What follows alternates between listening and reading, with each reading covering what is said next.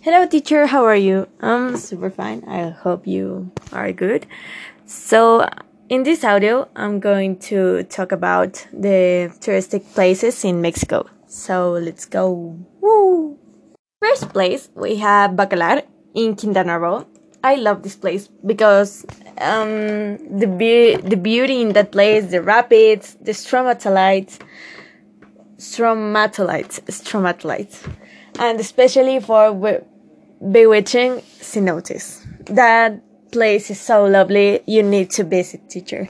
You need to visit that place. In second place, we have Islas Marietas. Oof, Islas Marietas.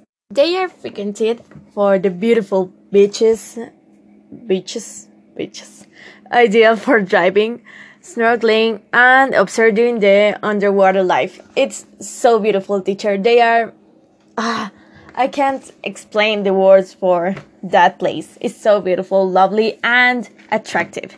So I recommend you to visit.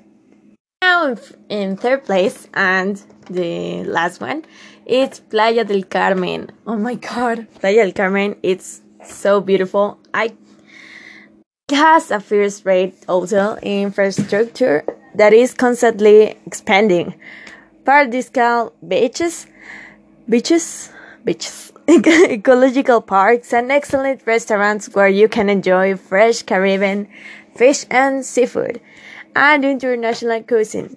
It's uh, I can imagine going there, teacher. Uh, uh, I can't go there yet, but it's beautiful. You need to visit, teacher, and if you visit anytime, you need to bring me. Yeah. Well, teacher, bye. See you in class, I think. Well, bye, teacher. Have a next week and see you later.